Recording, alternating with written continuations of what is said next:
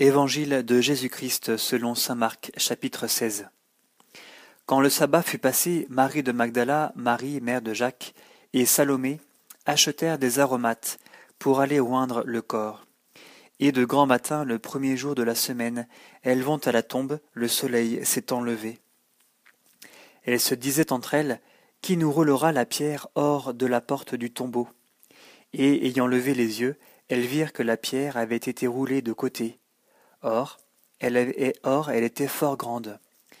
Étant entrées dans le tombeau, elles virent un jeune homme, assis à droite, vêtu d'une robe blanche, et elles furent saisies de stupeur. Mais il leur disait, Ne vous effrayez pas, c'est Jésus le Nazarénien que vous cherchez, le crucifié. Il est ressuscité, il n'est pas ici. Voici le lieu où on l'avait mis. Mais allez dire à ses disciples et à Pierre qu'il vous précède en Galilée. C'est là que vous le verrez, comme il vous l'a dit. Elles sortirent et s'enfuirent du tombeau parce qu'elles étaient toutes tremblantes et hors d'elles-mêmes, et elles ne dirent rien à personne, car elles avaient peur. Ressuscité le matin, le premier jour de la semaine, il apparut d'abord à Marie de Magdala, dont il avait chassé sept démons.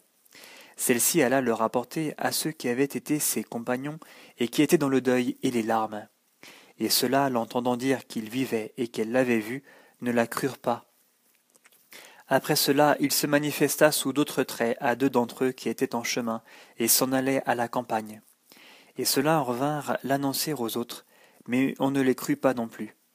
Enfin, il se manifesta aux onze eux-mêmes, pendant qu'ils étaient à table, et il leur reprocha leur incrédulité et leur obstination à ne pas ajouter foi à ceux qu'il avait vus ressusciter. Et il leur dit, Allez dans le monde entier, proclamez l'Évangile à toute la création. Celui qui croira et sera baptisé sera sauvé, celui qui ne croira pas sera condamné. Et voici que les signes, et voici les signes qui accompagneront ceux qui auront cru. En mon nom, ils chasseront les démons, ils parleront en langue nouvelle, ils saisiront des serpents, et s'ils boivent quelque poison mortel, il ne leur fera pas de mal. Ils imposeront les mains aux infirmes, et ceux-ci seront guéris.